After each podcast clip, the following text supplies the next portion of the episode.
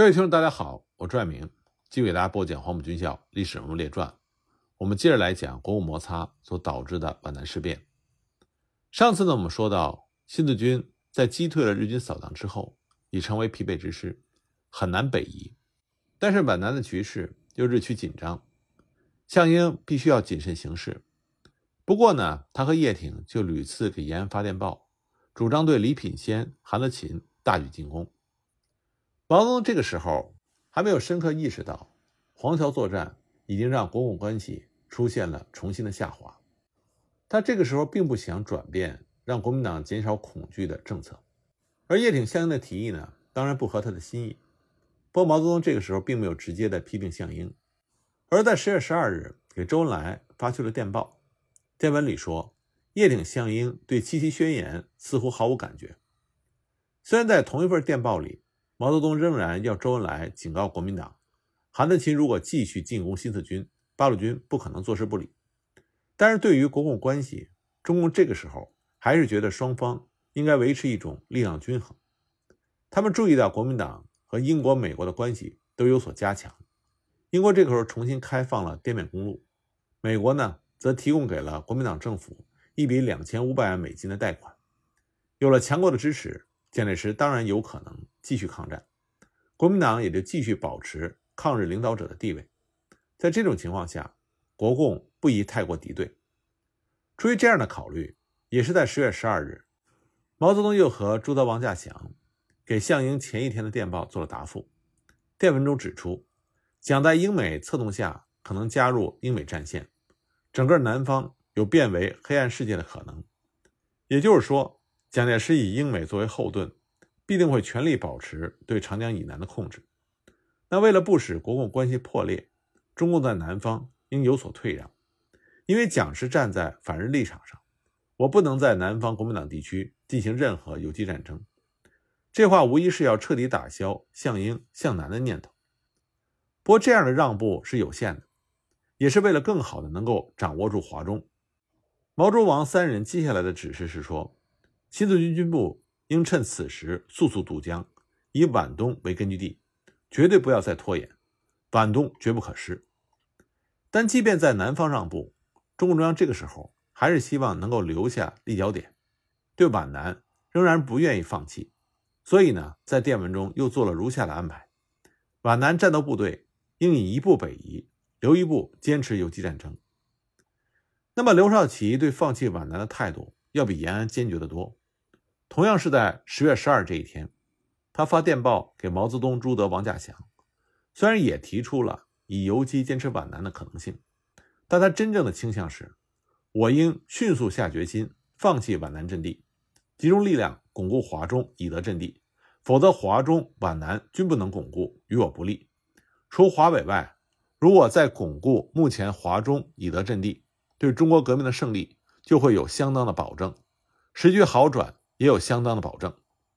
他表示，目前华中的部队仍然过少，屡次作战伤亡减员甚大，地方干部更少，而军部现有大批干部，并有工作能力的机关在皖南，又没有很多工作可以做，因此巩固华中，应付摩擦与扫荡，军部及三支队应以最快速度北渡为最有利。望迅速决定，电告叶向办理。项英现在过长江确实有困难，这一点毛泽东也并不是不知道，所以他才会在十月十四日给陈毅并转刘少奇、叶挺、项英、黄克诚的电报里，要新四军和韩德勤等人谈判的时候，要其转告国民党中央和顾祝同，停止对各地新四军的包围和进攻，其中尤其是要包括撤退皖南对新四军的包围。那么，按照毛泽东等人十月十二日的指示。皖南新四军也不可能在短短几天之内完成近万人的转移，而且仅仅过了一个星期，情况又有了新的变化。国民党这边又使出了新的手段。对于国军在黄桥的惨败，蒋介石在十几天里并没有做出正式的反应，但他的内心一定是充满了愤怒。他再不能任由共产党这么发展下去，他决定采取断然的措施。但是决断的措施并不容易做。对于教训共产党，很多国民党将领都跃跃欲试，但是坐在领袖位置上的蒋介石心里明白，自己能做的其实有限，在抗战的大局势之中，他不可能把主要力量用来对付中共，这样必然给日军造成可乘之机。既要限制中共，甚至给予必要的打击，但又不能使国共关系走向彻底的破裂。蒋介石始终是在两者之间摇摆，有时候偏向这一方，有时候偏向另外一方。此时的蒋介石就偏向了打压中共的一方。国民党在四川展开了布置，监视周恩来等人，准备密捕这里的中共人员。当然，光是这样不足以消除国民党人心中的愤怒。蒋介石还要对中共公开的发威。十月十九日，何应钦、白崇禧联名向朱德、彭德怀、叶挺和项英发出了一份措辞强硬的电报。电报是打给这四位八路军和新四军的首脑，其中的话却是要说给他们背后的中共中央听的。按照当时日期代码的规则，这份电报又被称之为“号电”。后世呢，中国大陆的史学家一致认为，正是这封号电最终导致了皖南事变的发生。那么这份电文到底说什么了呢？何应钦和白崇禧在电文的一开头就郑重其事地宣称：“民族之存亡，基于抗战之成功，基于军纪之严明。”讲这样的话是为了之后。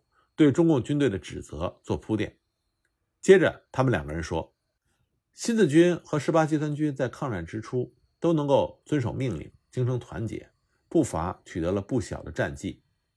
但是敌寇尚未肃清，双方就产生了摩擦，纠纷渐起。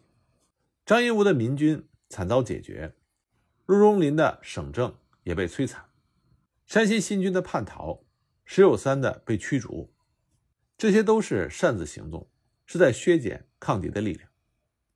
在何应钦、白崇禧看来，中央提示案是非常宽大的，但中共方面呢却没有确切的遵照办理，这让中央处理更加的困难。下边呢，何应钦、白崇禧就开始列举近来中共方面的自由行动。首先讲了八路军山东纵队八月的一次行动。按照何应钦、白崇禧的说法，徐向前指挥的山东纵队。在八月十一日，向国民政府山东省政府所在地鲁村发起了进攻，到十四日占领了鲁村。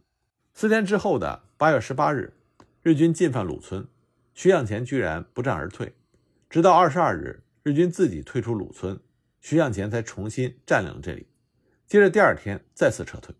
那么这里呢，何应钦、白崇禧两个人肯定说错了一点，那是这次行动并不是徐向前指挥的。因为徐向前在此之前已经回延安了。中共后来对鲁村事件的说法是，这个地方本来是八路军根据地的一部分，被沈鸿烈的部队在一九四零年六月占领。七月，国军继续进攻八路军，山东纵队奋起反击，收复了鲁村。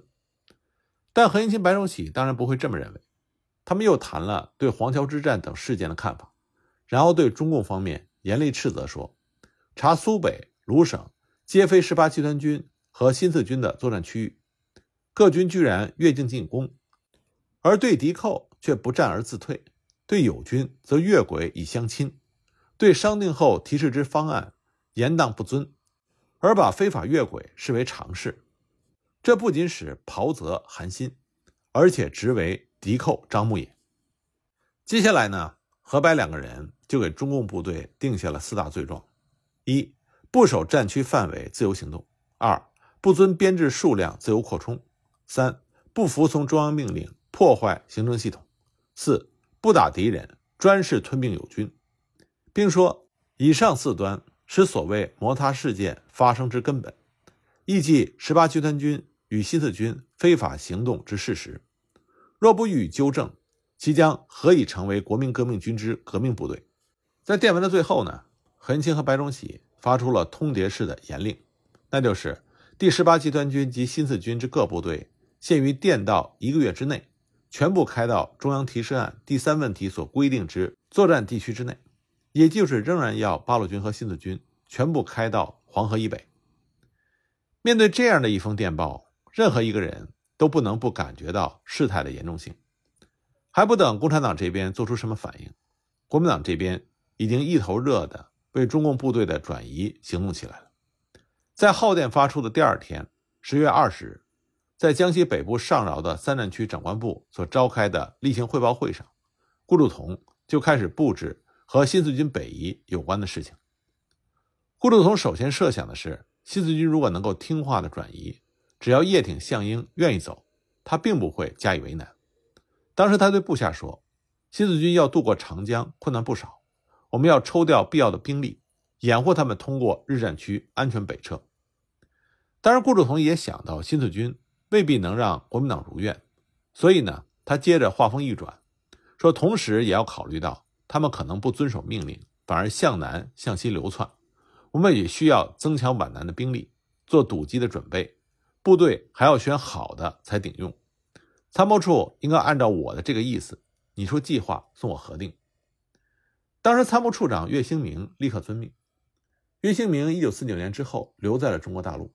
按照他晚年的回忆录，当时自己按照顾祝同的指令，认真考虑了新四军当时最适合走哪一条撤退的路线。新四军北移最短的路径。显然是直接从皖南过长江，但这个时候日军对长江的防务大大加强了，想要渡江，在岳兴明看来困难太大，势不可能。再偏东一些，则是芜湖和南京之间的江段，这里更是日军重点防守的地区，过江绝无可能。如此呢，就只有向东走，走苏南了。这是一条相对安全的路线，沿途的宣城等地有国军五十二师。和幺零八师的防区，苏南那边呢，则是新四军自己的根据地，叶挺、项英部队可以在那里立足，逐步过长江。但这条路也并非是全无危险，在宣城北面长江边上的日军有可能出动，从侧面袭击新四军。岳兴明经过考虑之后，终于想出了一个他自认为妥善的方案，那就是让新四军先向南走，再转向东面，从宣城以南奔苏南。这样，宣城一带的国军将替他们挡住来自日军可能的袭击。为此呢，他向顾祝同建议，从别的地方抽调一个师，接替五十二师的大部分的防务，让五十二师和幺零八师的战线缩短，以便集中兵力警戒宣城以北的日军。岳兴明当然不能只为新四军打算，他没有忘记顾祝同防止新四军可能向另外方向流窜的训示。他知道整个第三战区面积很大。总体兵力却不够分布，想要防堵新四军，必须向皖南集结力量，至少需要再增加两个师。对于岳兴明的计划，顾祝同听了之后大体同意，并且决定把江西和浙江的幺四六师和七十九师调到皖南。但是幺四六师的装备很差，顾祝同怕真打起来会顶不住新四军的攻势，所以让岳兴明想办法再弄一个师。当时三战区实在没有装备更好的师了。岳兴明呢，就打起了临近的九战区的主意。那里有一个从税警总团改编的四十师，曾经在皖南待过，熟悉地形，装备优良。如果能把这支部队借过来就好了。顾祝同表示赞成。他先让岳兴明把四十师列入计划，然后他打电话向第九战区司令长官薛岳借兵。那么薛岳很痛快，这样顾祝同就拿到了四十师，而这个师。恰恰成为后来皖南事变中阻击新四军的强劲主力。那么国民党这边紧锣密鼓的在布局，共产党又在做什么呢？十月十九日的号电，延安可能在当天并没有收到，因为第二天十月二十日，毛泽东、朱德、王稼祥在给刘少奇的电报中只字未提此事。不过他们已经感觉到近日国民党对我十分的险恶，应该是在这份电报发出之后。号电才到达的。接到国民党如此严厉的威吓之后，中共中央书记处在延安的全体成员连日在毛泽东的窑洞里开会，反复讨论的议题只有一个：国民党蒋介石到底要干什么？几个月以来，毛泽东一直认为，尽管会有一些强硬的举动，但蒋介石最终还是会对中共方面做出妥协。一年多的国共军事较量表明，八路军和新四军的实力不容小视。蒋介石这边应该有所顾忌才对，但是没想到这位蒋委员长直到这个时候仍然不愿意稍稍低头，执意要和中共对抗。到底为什么？按照中共对蒋介石的一贯看法，蒋介石的发达是受帝国主义支持的结果，没有外国人的帮助，他不敢肆意妄为。那么这次是谁给他撑腰呢？难道是英美？当时离蒋介石最近的周恩来所率领的南方局。也在十月二十日给延安发来了电报，他告诉延安，蒋介石积极反共反苏，是他放弃了独立战争、加入英美同盟的具体的准备步骤。如果蒋介石想要学法国的抵抗运动领袖戴高乐，与有实力的英美结盟，抵御国家的敌人，那就有可能觉得没有必要再搞什么国共合作了，可以把中共一脚踢开。可是问题在于，现在英美也是泥菩萨过河，自身难保。孤军奋战的英国正在遭受着德国飞机的狂轰滥炸，说不定过了几天，希特勒的纳粹大军就要踏上大不列颠岛。面对危局的美国，既要在大西洋防范德国，又要在太平洋警惕日本。在如此糟糕的形势之下，他们需要的应该是让中国全力抗击日本，减轻自己的压力。这个时候，蒋介石大力搞反共，势必不利于抗日，这对英美明显没什么好处。中共的这些领袖们想来想去，怎么也解释不了蒋介石的动机，所以他们换了一种思路。得出了一个和之前的怀疑截然相反，但是更加可怕的猜想，那就是如果蒋介石不是想投靠英美，但很有可能是要投降日本。另外一个法国人也是他的榜样，那就是当时已经投降德国、做傀儡政府的贝当。为了投降日本，国民党才会必须要扫除不愿意跟他一起投降的共产党。联想到蒋介石非要把几十万的中共军队通通赶往黄河以北的做法。毛泽东等人就在想，这会不会是一个大阴谋？等八路军和新四军被逼到那里之后，国民党和日军勾结起来，两面夹击，一举消灭共产党的武装。蒋介石到底是想当戴高乐呢，还是被当呢？这两种选择似乎都有可能，但又似乎都缺乏确实的证据。归根到底，哪一种的可能性更大呢？一连几天的反复推理，中共中央的这些书记们。最后得出了一个折中的结论，那就是蒋介石会在这两条路线之间左右摇摆。他既想加入英美同盟，又怕英美靠不住，所以要积极反共来讨好日本人，显示他愿意替日本镇压中国的民族革命，来减轻日本对国民党的压力。但如果蒋介石要积极反共，那么他会先从哪里开始呢？最危险的当然就是皖南。想到这里呢？毛泽东自然更希望新四军军部能够尽快的走，但他没有再给项英发指示，而在十月二十四日和朱德、王稼祥打电报给陈毅、粟裕说：“关于军部北移和胡服会合、统一领导华中问题，我们已经屡次电报叶挺、项英，你们可以去电继续催。”胡福呢，就是当时刘少奇的化名。毛泽东自己又在十月二十五日给中共各地的领导人发去指示。告诉他们，虽然国民党全面反攻的决心也不容易下，但我们应该估计到最困难、最危险、最黑暗的可能性。同一天，毛泽东又单独给周恩来发了一份电报，进一步的强调，我们要准备对付最黑暗的局面。但是如果黑暗真的降临的话，皖南到底应该怎么办？项英和叶挺实在没有办法拿主意。中央希望新四军军部转移，但又要坚持皖南的阵地。可在他们两个人看来，由于在皖南，国民党已经占据了巨大的优势，这是不可能两全的。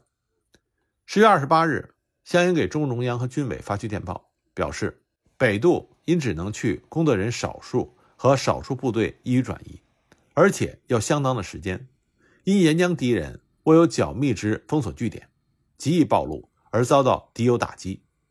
如今少数或一部分部队留皖南。依敌友情况和地形条件，很难坚持游击战，而要坚持皖南阵地，必须有相当强的兵力才能保证。因此，原有力量不能减弱北移。他不反对以加强江北为主要，但是要坚持皖南，二者很难兼得。同时，项英呢也舍不得皖南，他认为皖南有极大作用，如果现在放弃，将来不可能很容易再获得如此强固的支点。究竟应该如何取舍？项英希望中共中央却有明确的政策：如果一定要坚持皖南阵地，那么兵力不能减弱，而领导人要留一个强有力者来统一指挥。如果决定放弃皖南，则各方面应该积极准备，不能形成顾此失彼的这样的情况。应该如何？他希望中央能够迅速答复。同一天呢，叶挺动身去泾县和上官云相见面，就转移的问题，希望探一探对方的口风。他这么做呢，是因为顾祝同已经把新四军归属于上官云相的三十二集团军的麾下。延安这边面对项英希望有明确决定的请求，毛泽东却一时没有办法做到。究竟蒋介石会不会全力打压共产党？这时候谁也不能给出准确的意见。在这样的紧要关头，稍有一招不慎，有可能全盘皆输。所以毛泽东只有继续和其他领导人一起紧张注视着局势的发展，分析着有可能发生的变故。而从外面传来的消息也越来越让人觉得不安。长江南北两岸的国军部队调动频繁，潘伯等高级将领纷纷跑到重庆去。这就不禁让人怀疑，国民党这是在策划什么大的行动。这种种的迹象呢，都让毛泽东对国民党的疑虑越来越大，觉得蒋介石很有可能要投降日本。十月二十九日，他又给周恩来发去电报，认为美国眼下在军事上还没有彻底准备好，不大可能很快和日本人开战，即便开战，也未必有胜利把握。在这种情况下，如果日本能够退出武汉等地，仅占沿海和华北。并且声明主权仍属中国，由蒋介石派人管理。如果参加德意日同盟，反对英美，能使中国资产阶级发洋财，那么蒋介石他是愿意当被当的。蒋介石走这条路的可能性最大。我们不要被蒋介石的宣传所迷惑，国共间的严重斗争是不可避免的。蒋介石为要做戴高乐或做被当，都会给我党以大的打击。在皖南。叶挺在十月三十日回到了新四军军部，和上官云相的会面并没有得到任何的实际的结果。在见面中呢，上官云相对新四军怎么转移似乎兴趣不大，他更加关心的是新四军在苏北会不会继续打韩德勤。不过，叶挺和上官云相之间的谈话的气氛还是非常融洽。上官云相和叶挺也是保定军校的同学，两个人至少在表面上维持着相当不错的个人关系。似乎为了这份私交，上官云相当时向叶挺透露了一点资讯。他说：“顾祝同对是不是向皖南新四军下手犹豫不决，一是担心没有完全把握彻底消灭这支队伍，二是从全局考虑，怕他们在皖南一动手，苏北的新四军就会彻底消灭韩德勤。而上官云相自己也认为，就是把皖南的新四军都杀光了，国共问题也不能解决。所以顾祝同。”还是想用和平的方式来解决皖南问题，缓和苏北问题。三战区中主张和新四军硬干的，只有黄埔军校出身的一批少壮派的军人。上官云相还表示，共产党要发展，但必须有一定限度，不要让人觉得共产党一发展，就连国民党都不能立足了。不过上官云相又说，长江以北可以给中共发展，何况这已经成为了既成事实。叶挺一回到军部。立刻和项英一起把上官云相的话报告给了延安，请中共中央决定是坚持皖南根本不转移，还是完全放弃皖南。因为如果转移，地方的党组织就会遭受极大的破坏，敌后地区仅一条线，无论大小部队都无法留下，最终必然是完全放弃。想要留一部分，转移一部分，这是不可能的。希望中央能够迅速回电具体的方针。就在叶挺向英请示的第二天，延安又接到了重庆苏联驻中国大使馆转来的机密通报，说蒋介石正在偷偷加紧和日本妥协的活动，这让毛泽东更加的相信自己之前的怀疑是正确的。他判断，蒋介石和日本的媾和很有可能在两三个月之内成功，局势将急转直下。既然如此，就必须准备好和国民党全面破裂，再打一场内战。然而，身在重庆的周恩来等人却有不同的看法。关于这方面的具体情况，我们下一集再继续给大家讲。